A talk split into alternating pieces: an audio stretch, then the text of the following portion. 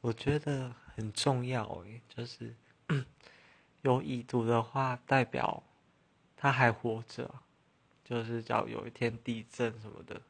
听说已读的功能好像就是跟，就是发生灾难，然后，然后就是对方有没有收到讯息，那你传过去，哎，有已读，就可以证明，哎，他还活着这样。像最近那个宋仲基跟宋慧乔嘛，他们之前《太阳的后裔》的时候，然后里面的角色他就是宋慧乔要就看手机，因为他以为刘大卫死了嘛，那讯息哎突然都显示已读了，哎代表是不是就真的有那么一丝希带给我们希望呢？就是给大家做一个参考。